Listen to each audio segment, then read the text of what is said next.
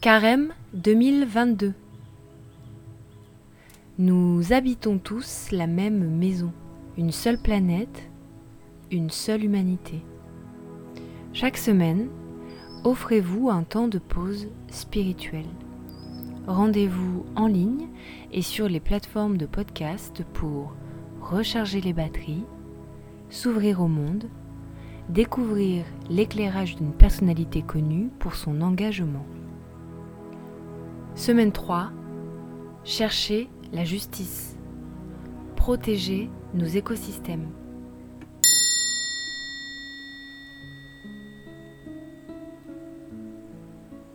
Méditons avec l'Évangile.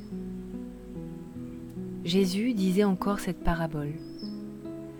Quelqu'un avait un figuier planté dans sa vigne. Il vint chercher du fruit sur ce figuier et n'en trouva pas. Il dit alors à son vigneron, Voilà trois ans que je viens chercher du fruit sur ce figuier et je n'en trouve pas. Coupe-le. À quoi bon le laisser épuiser le sol? Mais le vigneron lui répondit, Maître, laisse-le encore cette année, le temps que je bêche autour pour y mettre du fumier. Peut-être donnera-t-il du fruit à l'avenir. Sinon, tu le couperas.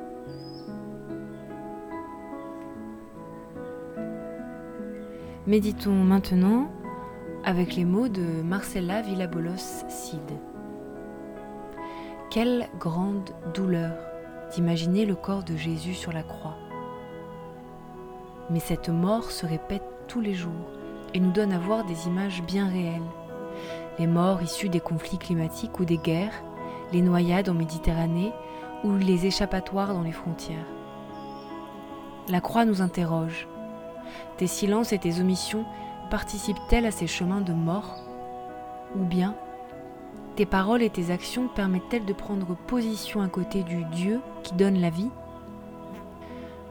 La croix nous invite à être solidaires du drame du monde et comme Marie, à ouvrir nos bras, nos portes et nos cœurs pour accueillir les crucifiés d'aujourd'hui.